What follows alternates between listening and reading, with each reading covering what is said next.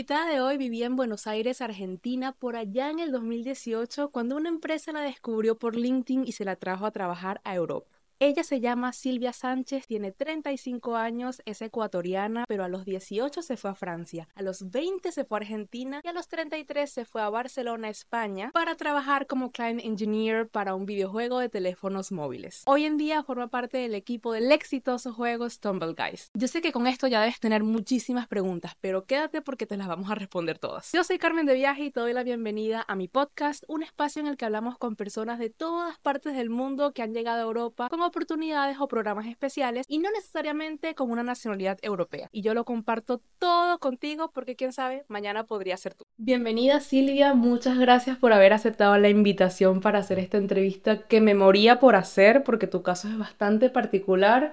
¿Cómo estás? Muy bien, gracias y muchas gracias por invitarme. Muy contenta de poder ayudarte. Yo súper feliz de tenerte aquí porque mira, no sabes todas las veces que me contacta la gente para preguntarme cómo hacer para conseguir una oportunidad en Europa. Y yo generalmente les hablo de mi caso, que yo conseguí mi trabajo desde mi país, Venezuela, en Francia, pero bueno, mi caso es, también es bastante particular, pero el tuyo es mil veces más particular porque a ti te descubrió una empresa y te trajo a España, ¿no? Sí. Te descubrieron. Sí. Algo que me llamó la atención, Silvia, es, antes de entrar en materia, es que antes de, de, mudarte a España y antes de mudarte a Argentina, tú ya vivías en Europa, específicamente en, en Francia, y luego te devolviste a Latinoamérica a Argentina. Cuéntame, ¿cómo te fuiste a Francia y qué hacías en Francia? Bueno, como estudié en un liceo francés, eh, al final del, del año el liceo tenía acuerdos con universidades de Francia y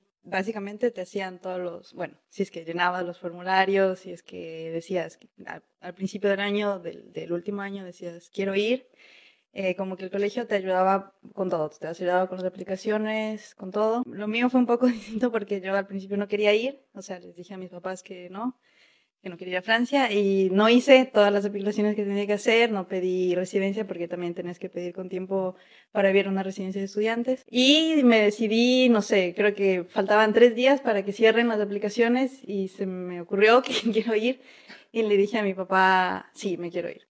Entonces Obviamente se molestó, pero me dijo, bueno, está bien. Él siempre quiso que me vaya, siempre me, me, me, estuvo exigiendo a mí a mis hermanas. Y bueno, no sé cómo, pero logramos a tiempo al menos mandar las aplicaciones. Y obviamente fui sin residencia, pero terminé yendo no a la carrera que yo quería. Y yo quería en realidad estudiar sea arquitectura o diseño. Pero para eso necesitaba eh, pedir a una ECOL con tiempo, o sea, con mucho más anticipación de una universidad porque hay muchas pocas plazas. ¿Tenías que pedir qué? A una école, eh, no, no, no, école d'architecture Mm, de no sé sí, qué. como una, una escuela Claro. especializada en arquitectura. Claro, y eso se pide como incluso antes que las, eh, los pedidos de universidad. Al menos así sucede para nosotros que estábamos en Latinoamérica.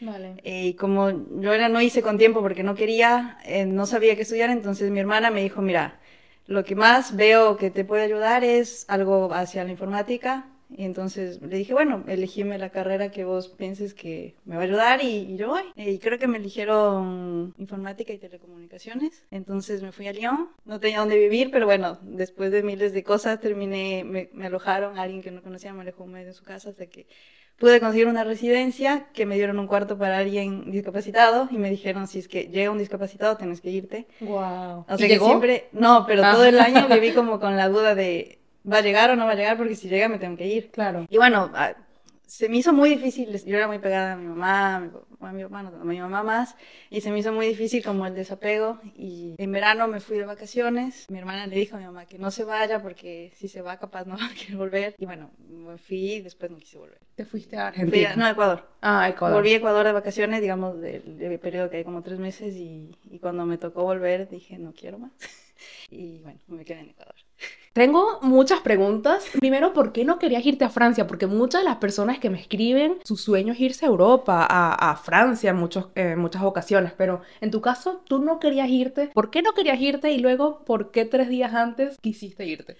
Uf, es larga la historia, pero bueno, digamos que toda una vida estudiando en un liceo francés y viendo cómo te tratan los franceses, dije, no quiero más de esto. Y me dijeron en la universidad es peor. O sea, lamentablemente tuve muchos profesores que trataban muy mal. Tuve compañeros que tuvieron que ir a psicólogos por eso. Wow. Y dije, no, o sea, esto para mí no más. Luego sucedieron muchas cosas, entre estas, mi mejor amiga se le murió la mamá justo antes del BAC. El BAC es el, el, el, examen, el bachillerato que tienen que aprobar los alumnos para terminar la preparatoria y pasar a la universidad. Y sentí que tenía que apoyarla mucho después porque estaba destrozada la pobre y, y ella me había pedido que vaya al mismo lugar que ella iba y dije, bueno, o sea, no sé qué hacer de mi vida tampoco acá. Y me decidí, dije, bueno, voy, voy con vos y, y, vemos, vemos qué sucede. O sea, pero básicamente veo que como que todo fue muy de destino, ¿sabes? Como que no quería ir a Francia, pero los tres días sí, y luego, bueno, no estaba la carrera, entonces, bueno, que alguien más eligiera por mí eh, informática, eh, luego Lyon viviendo en un apartamento que no sabía si te ibas a poder quedar o no, y al final Ecuador y ya no más. Sí. No sé, para los que nos estén viendo o escuchando, qué piensan ustedes de los franceses. Creo que eh, las experiencias son bastante personales. En el caso de Silvia, bueno, no fue la, la más fácil de todas. Específicamente en las universidades es lo que he escuchado eh, de vez en cuando ya tendremos otros invitados que nos van a confirmar o no todos estos casos. Pero, y cuéntame, luego de entonces Ecuador, ¿cómo entra Argentina en todo esto? Bueno, antes de, digamos, cuando estaba planteándome qué estudiar, yo le dije a mi, a mi papá, le dije, o sea, se me vino a la cabeza, quiero diseño y quiero en Argentina. En ese momento mi papá me dijo, Argentina no, porque odiaba Argentina, porque no sé, odiaba Argentina. Y diseño no es una carrera. Entonces me dijo, estás en un colegio francés, o sea, ¿por qué no te vas de Europa que vas a tener más oportunidades? Bueno, yo no quería, pero al final es como que en ese momento, como mi papá me estaba apoyando, Argentina para mí no. Claro. Y, y luego, bueno, volví a Ecuador y obviamente por no volver a Francia, mis papás, sobre todo mi papá se enojó y como que me dijo, bueno, tu vida. Y empecé a trabajar para tener dinero y, y después como que ya se arrepintió o no sé qué pasó y me dijo, no, tenés que estudiar, tenés que sacar un título, decidite, ahora sí, lo que vos quieras, yo te apoyo. Entre tanto, mi, mi papá había hecho una maestría en Mendoza y ahora amaba Argentina, entonces... Ah, mira. Eh, como que ya dijo, bueno, mientras tenga un título, lo que sea. Entonces, cuando le volví a plantear, eh, me dijo, sí, o sea, hacer los papeles que tengas que hacer y, y listo, si logras. Pero me pasó algo parecido como Francia, que siempre estaba al límite. Y, y, fue muy curioso, otra vez, como decís, del destino. Eh, justo vino el hermano de mi cuñado de Ecuador y él no hablaba español y quería ir a Argentina. Pero para los marroquíes les piden visa para Argentina. Mm. Y yo ya había averiguado y ya estaba tarde para presentar mis papeles para la UBA, para la Universidad de Argentina. Entonces como que dije, bueno, Argentina era. Y la acompañé a la, a la embajada solamente para ayudarle para, con el español. Y vi un papel pegado que decía, se extendió la plazo de entrega de los dossiers, de, de, de los documentos, del de expediente. Y eh, no sé, creo que había una semana más para presentar. Entonces dije, ah, entonces saqué foto y dije, bueno, voy a intentar lo que sea.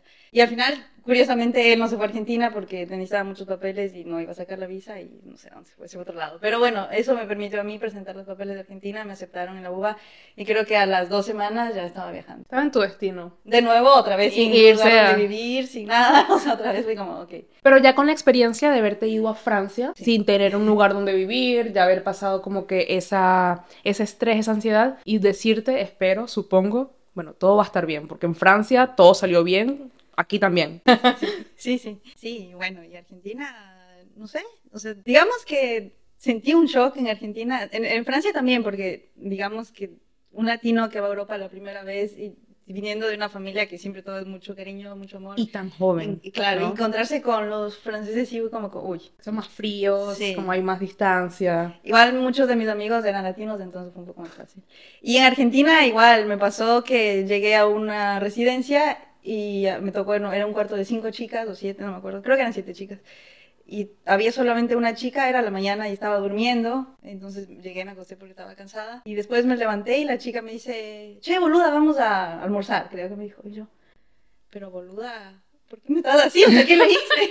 o sea, otra, otro tipo de personas, claro. otra, otra cultura distinta. Sí, y eso sí te gustó más, esa cercanía. Bueno, o sea, no, en ese momento sentí que me insultaba, en realidad dije, ¿qué, ¿qué, le hice? O sea, ¿por qué me trata así? Y luego me explicó que es como, bueno, para ella era decir como, hey, no sé, normal. Dije, ah, bueno, entonces entendí, porque al principio sentí que me insultó.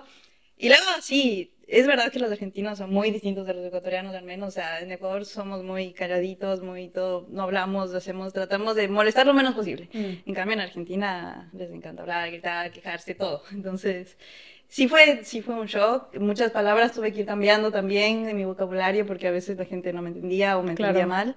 Igual que en, Eh, España, a sí. veces, sí. La diferencia que tuve acá, o sea, quizás en España no sentí tanto el shock porque llegué en pandemia, entonces fue estar encerrada en el departamento trabajando, para mí no me cambió mucho la vida de lo que estaba en Argentina ya acá, entonces fue como más light, Ya. eh, entonces no sentí tanto ese, ese shock y, y no sé, fue, fue distinto. Bueno, sobre la llegada a España, que te me adelantaste, eso lo vamos a hablar un poco más adelante, pero vamos a entrar ahora en materia. Ya tenemos el contexto. Toda la vida de Silvia decidida por el destino, bueno, no sé si toda, pero al menos esa parte que me parece importante, que es una base.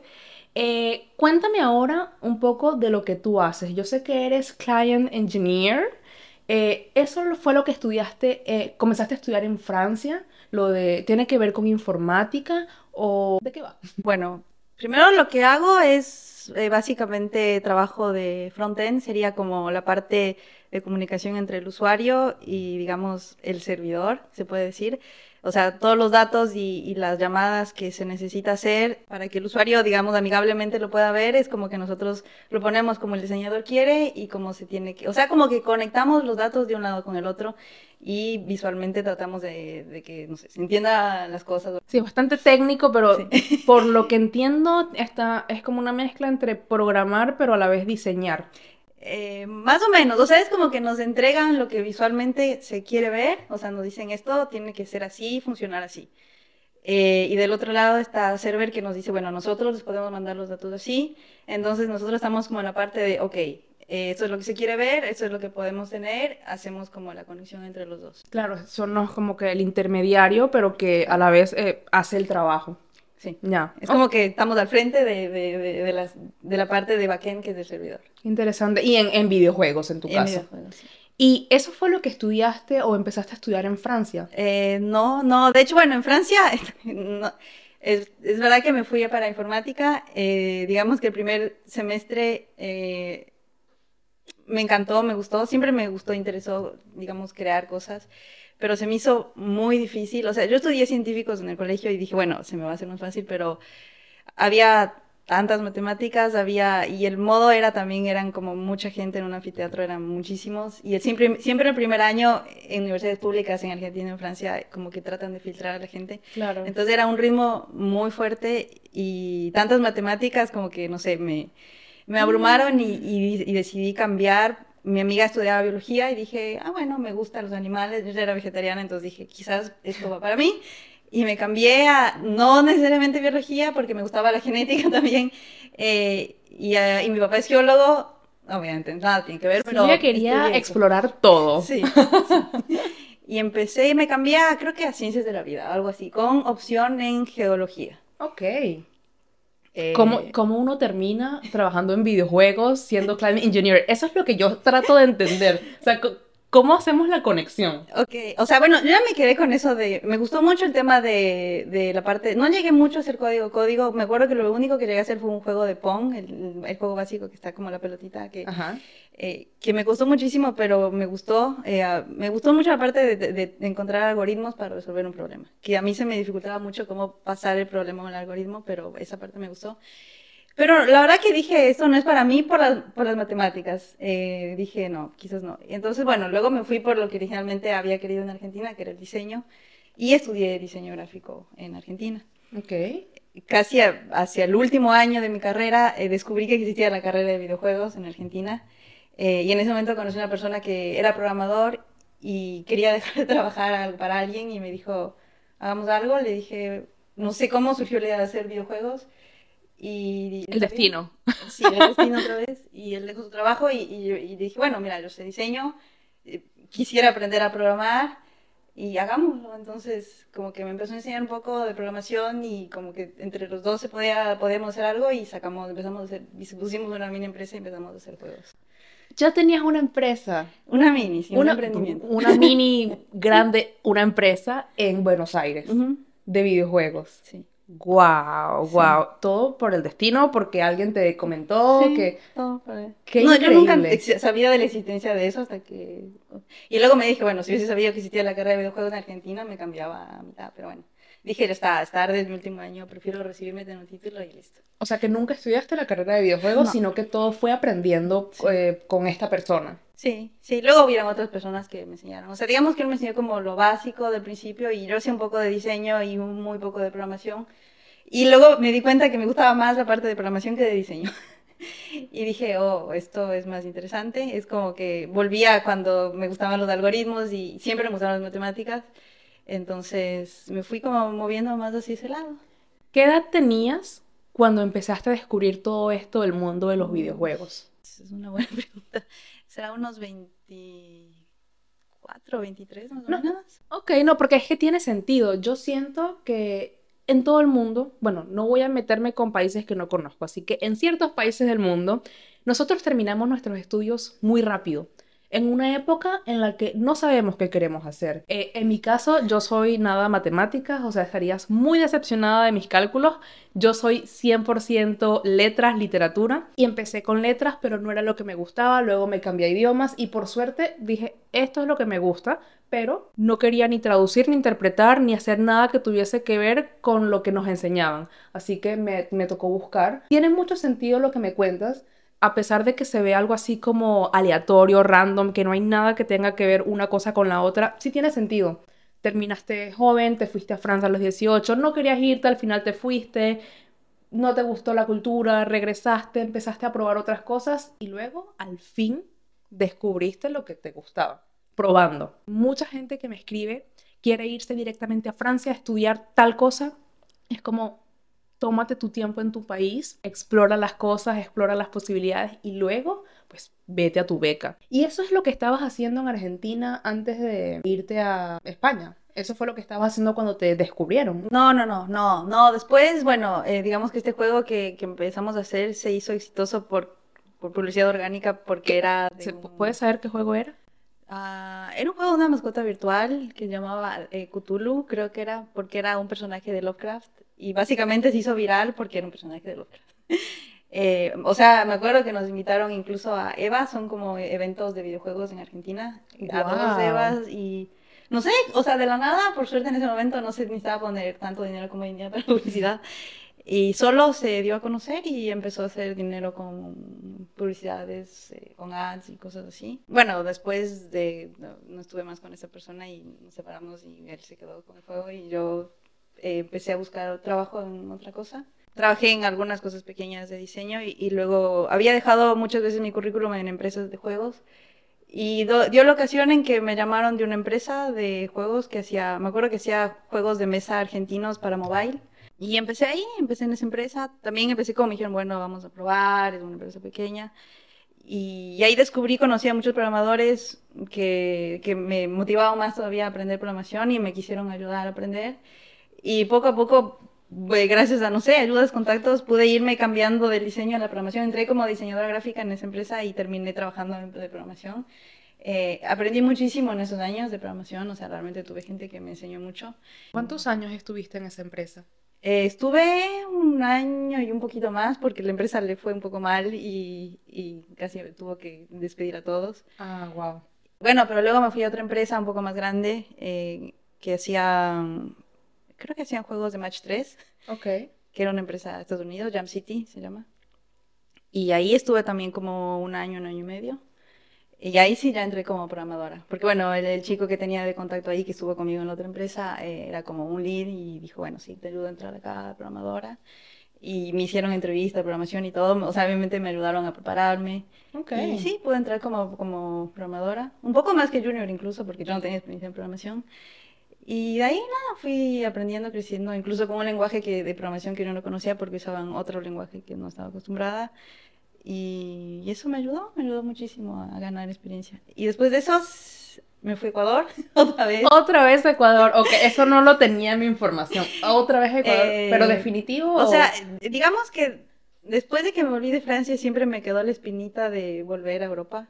Eh, como que dije, bueno, uno nunca tiene que arrepentirse de nada, pero como que dije, uh, y si me hubiese quedado, ¿qué hubiese pasado? Claro. Eh, entonces siempre intenté aplicar y cosas para venir. Entonces en ese momento de mi vida, cuando ya estaba un año y medio en esta empresa de Jam City, eh, dije, no, la verdad que quiero irme a Europa. O sea, vamos a tomarnos un año, no un año, no, unos meses sabáticos con ahorros que hay y, y Ecuador, no sé por qué se vino a la cabeza, dije, capaz en Ecuador, bueno, está la casa de mi mamá, puedo estar Mm. ahí. Y, y nos fuimos con Shiro y todo Ecuador.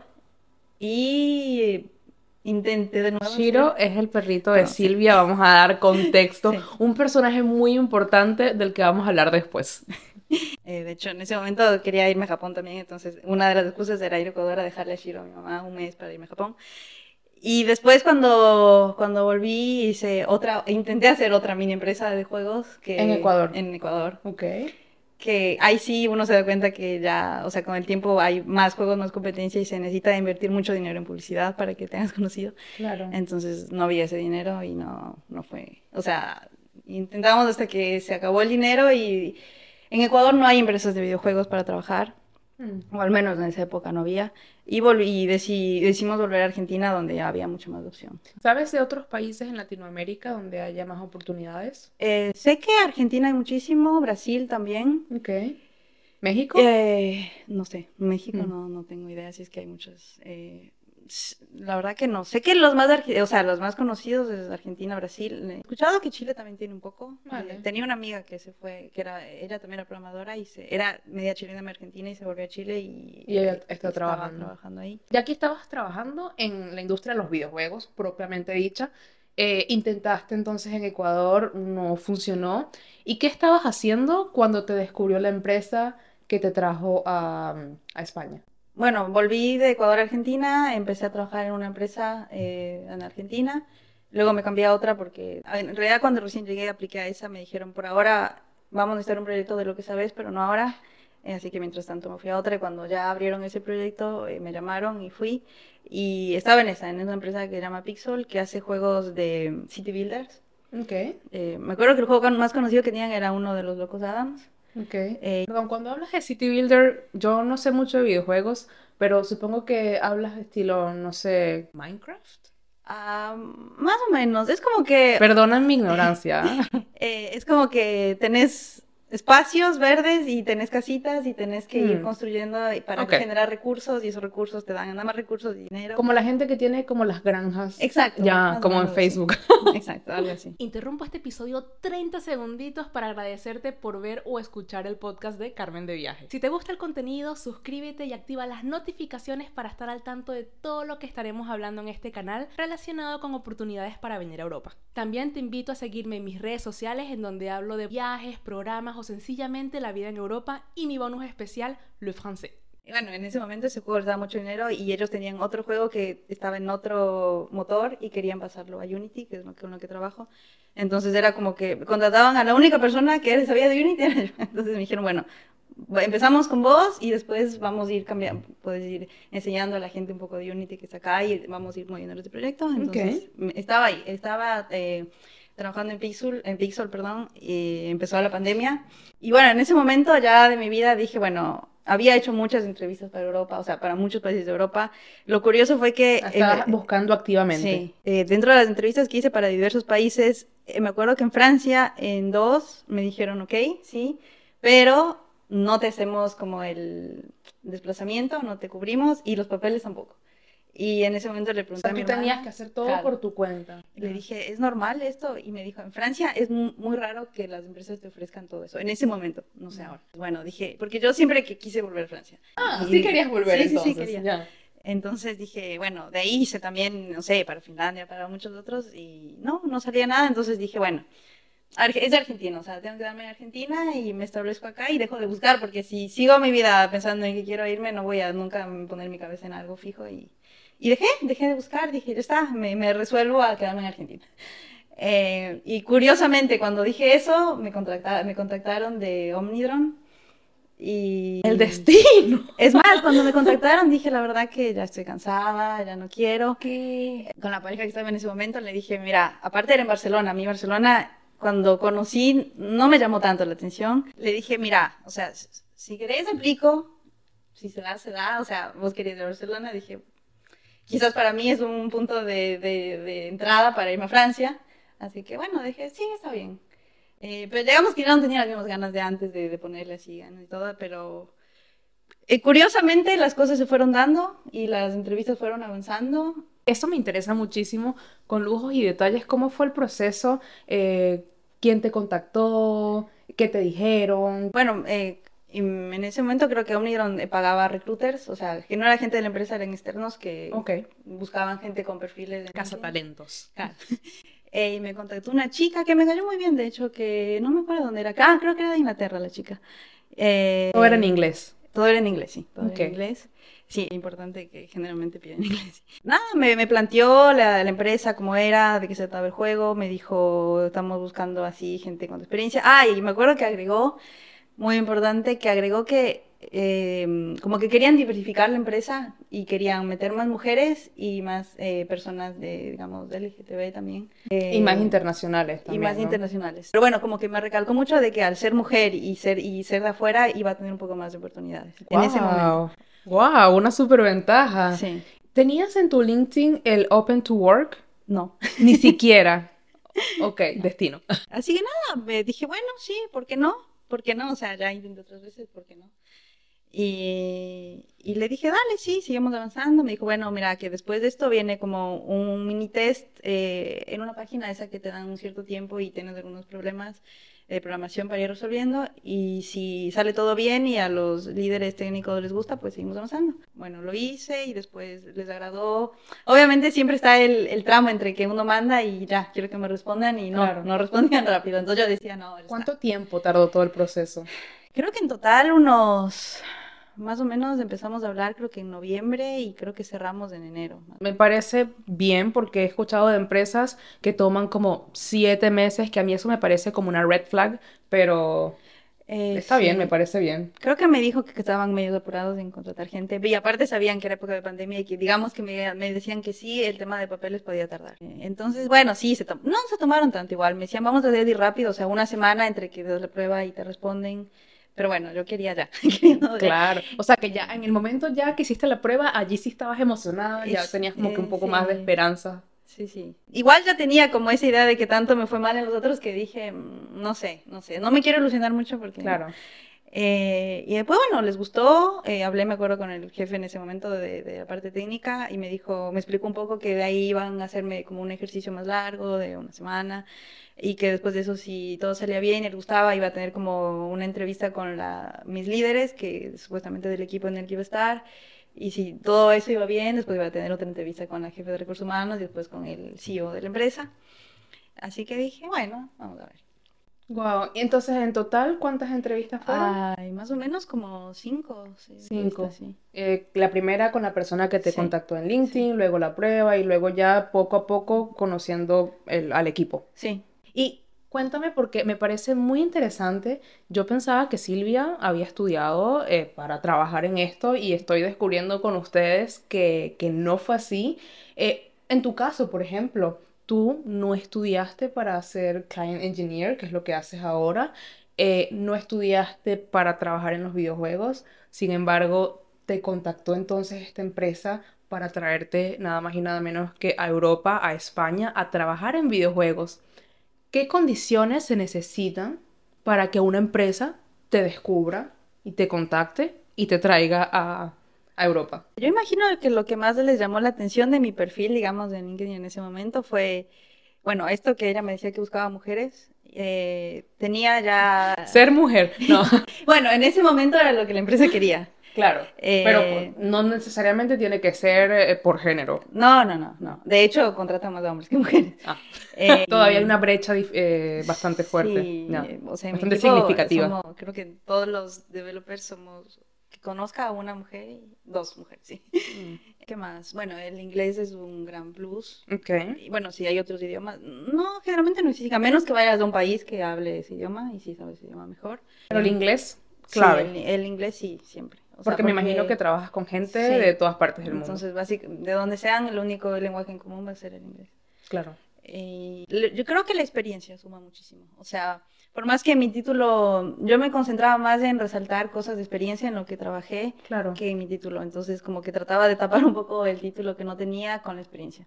Mm. Y ellos lo que me decían, bueno, vemos que tuviste dos empresas, que tienes experiencia, que tenés tantos años laborando acá y acá. Y eso creo que fue lo que les llamó la atención. ¿Cuántos años de experiencia tenías ya En ese momento creo que cinco o seis años más o menos. Ya como programadora, o sea, como... Claro.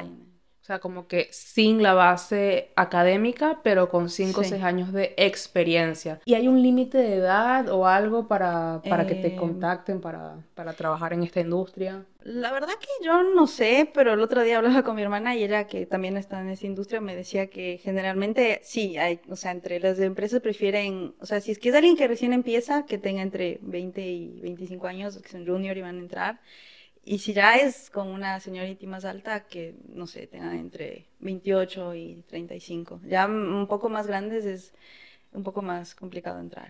A menos que ya entres como líder o jefe directamente, que ahí sí obviamente necesitas más experiencia y más años. Ok, ahora sí vamos a retomar un tema que habíamos dejado por allá. Eh, ¿Cómo fue tu llegada a España? Porque sé que eh, viniste con Shiro, ahora también sacamos a Shiro. Eh, ¿Cómo fue eso, la llegada a, España, la búsqueda de, de, apartamento? Shiro, cuéntanos un poco sobre eso. bueno, por suerte la empresa, digamos que los papeles nos ayudaba hacia toda la empresa y tenía una persona que asesoraba supuestamente a, con, con, la movida, ¿no? Y esta persona me había dicho, o sea, yo le dije, mira, estas son mis condiciones, eh, tengo que llegar, a, o sea, ahora tengo que llegar, ¿qué, qué me aconsejas si ver, por ejemplo, un Airbnb de un mes o, cuánto tiempo más o menos me puede tomar en conseguir un departamento? Y me dijo, no, no, con dos semanas ya está. En, menos de dos semanas conseguís. Y dije, seguro, en menos, o sea, ya sé que es difícil alquilar. Y aparte era época de pandemia. Eh, entonces dije, bueno, si él sabe y él me está asesorando, claro, sí, caso. Entonces agarré literalmente dos semanas de un Airbnb eh, hice, eh, me mandó un poco la información de Shiro. La verdad que no me mandó mucha tanta información. Tuve que buscar más por mi cuenta. En realidad fui al veterinario y le dije, mira, quiero ir a este país. ¿Qué necesito para que mi perrito viaje? Me dijo que necesitaba sí o sí la rabia. Algunos países te piden muchas vacunas. Eh, acá, por suerte, era, creo que certificado de salud. Que tenga todas sus vacunas al día. Que esté vacunado contra la rabia. Y... ¿El chip? Ah, y el chip, sí. El mm. chip. Y y bueno, en el caso de que tenga un pasaporte, un pasaporte, pero no tenía. Ya tiene. Ahora tiene, sí, mm. tiene un pasaporte acá.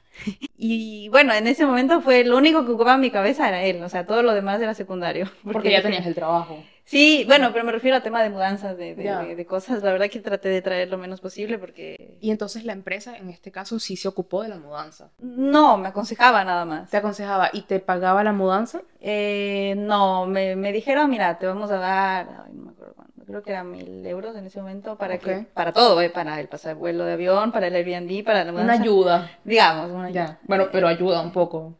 ¿Sí? Sí, sí, claro que sí, claro que Pero de ahí no, todo lo demás tuve que hacerlo. O sea, hasta el Airbnb lo tuve que buscar, todo, todo. Sé que hay empresas que sí te hacen todo, o sea, que te dicen, te dan, te dan más dinero, te dan todo, y bueno, en ese momento, ese fue lo que me ofrecieron. Igual dije, es algo, o sea, es una ayuda. Y sí, lo que más me concentré fue en que tenga todos los papeles de, de Shiro y bueno, todo lo demás, si llega o no llega, se compra, no importa.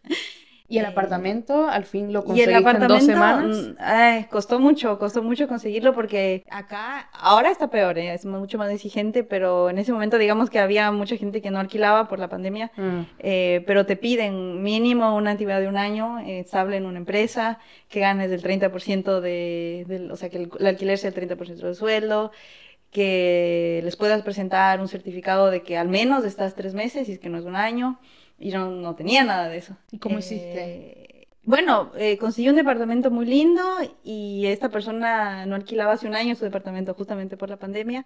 Incluso bajaron de precio en el departamento para poder alquilarlo.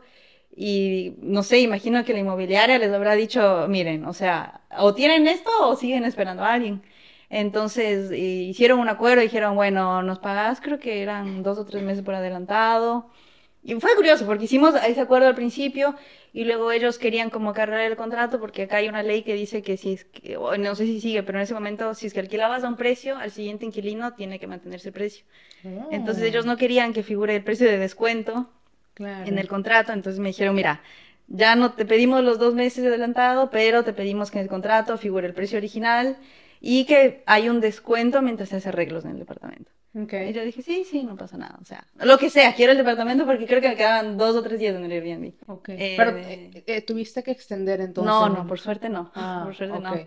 Eh, creo que el día lo visité, traté de mover todo, así le dije, mira, necesito mudarme ya. O sea, Y ya habías empezado a trabajar. Y también? aparte yo- sí, O sea, eh, todo esto buscando piso, como lo llaman aquí en, en España, mientras Sí. trabajas. Sí.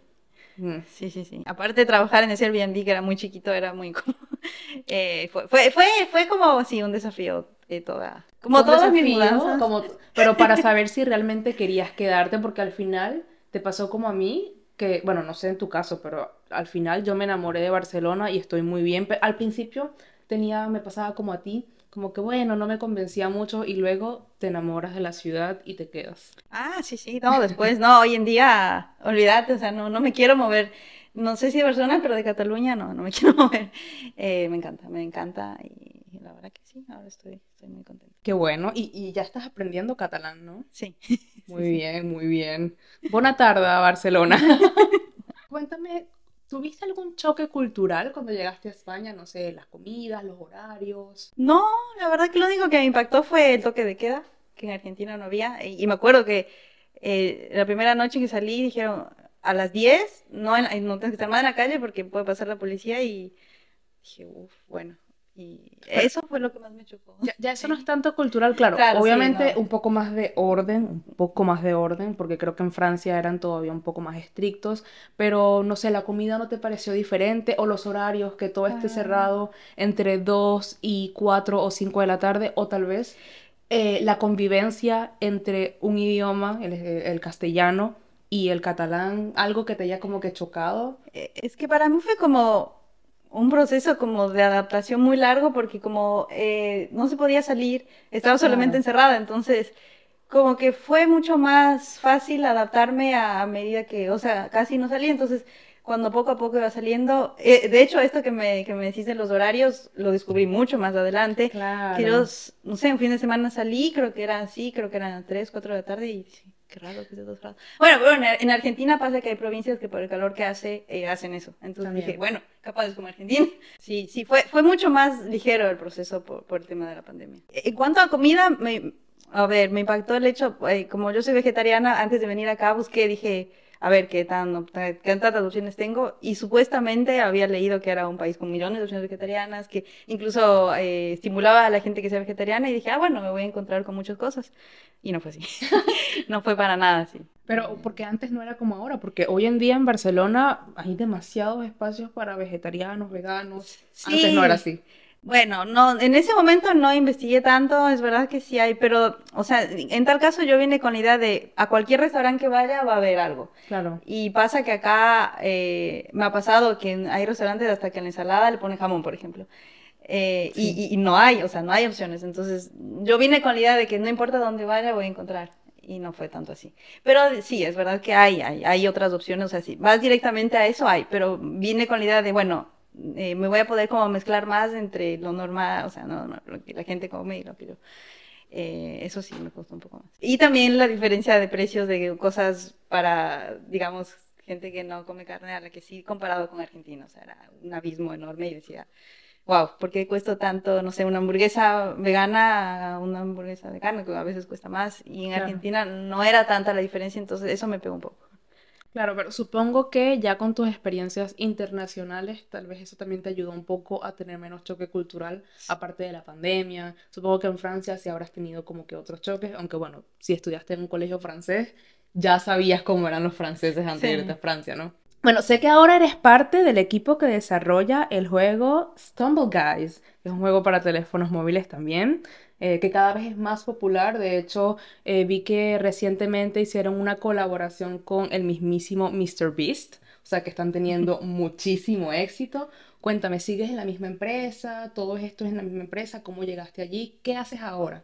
Sí, sí, bueno, dentro de la empresa me cambié dos veces de proyecto porque en el que originalmente me contrataron lo cancelaron, eh, nos mandaron a otro, un proyecto de Star Trek que no, no me agradó mucho y Ok. pedí el cambio para, para Stumble Guys. Así que no, ahora estoy muy contenta. Estoy, eh, o sea, la empresa como que se compró a mi empresa y ahora esta empresa fue comprada por otra, pero bueno, sigue. ¿La empresa actual cuál es? la- Scopely. Scopely. Es una empresa eh, basada en Los Ángeles, eh, bueno, con base en Los Ángeles, en Estados Unidos, pero con oficinas en un montón de países. Eh, están aquí en España, en Barcelona, eh, Ujú. están creo que también en Irlanda, Sí. como que en muchos países. Sí, sí, sí.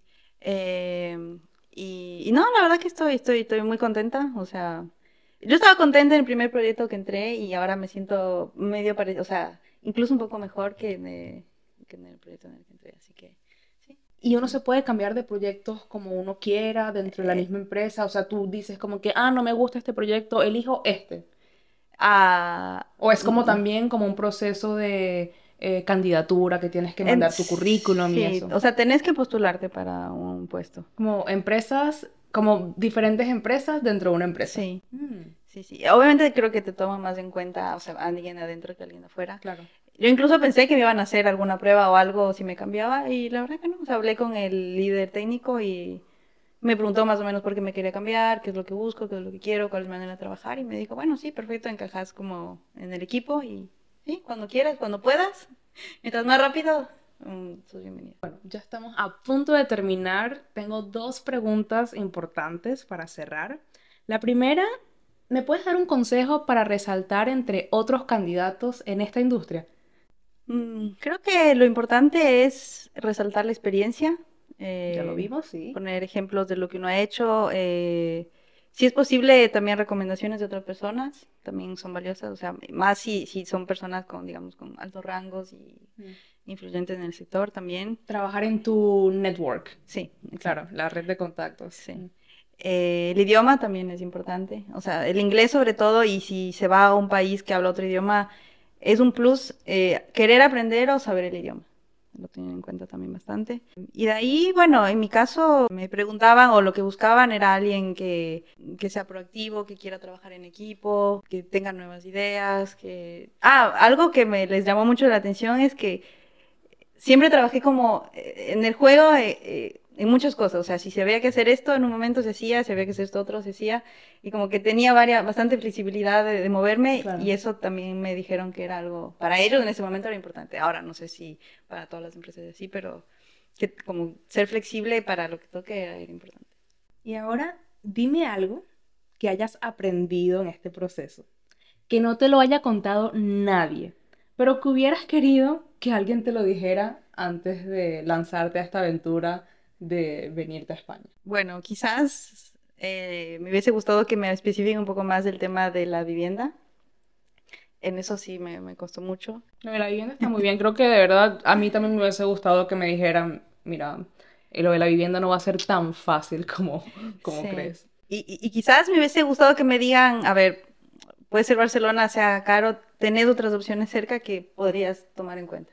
O sea, quizás vivir en una ciudad como muy turística va a ser más caro y hay que tener en cuenta eso, que quizás uno yéndose media hora más allá se puede conseguir mejores cosas. Claro, claro, tiene mucho sentido. Eh, sí, creo que eso básicamente me hubiese gustado. Bueno, Silvia, muchísimas gracias. De verdad que me encantó esta conversación contigo. Me ha parecido súper interesante. Estoy segura, no voy a decir espero que ustedes también, porque estoy segura de que para ustedes también fue súper interesante como una trayectoria que no tenía nada que ver con videojuegos terminó en videojuegos, pero no nada más en videojuegos, sino en Europa. Y por eso, como siempre digo, yo lo comparto todito contigo, porque quién sabe, mañana podría ser tú. Gracias, Silvia. Muchas gracias a vos también. Apóyanos dándole like a este episodio, suscríbete al canal de YouTube y sígueme en mis redes sociales. Gracias por escucharnos y nos vemos en un próximo episodio con mis invitados especiales.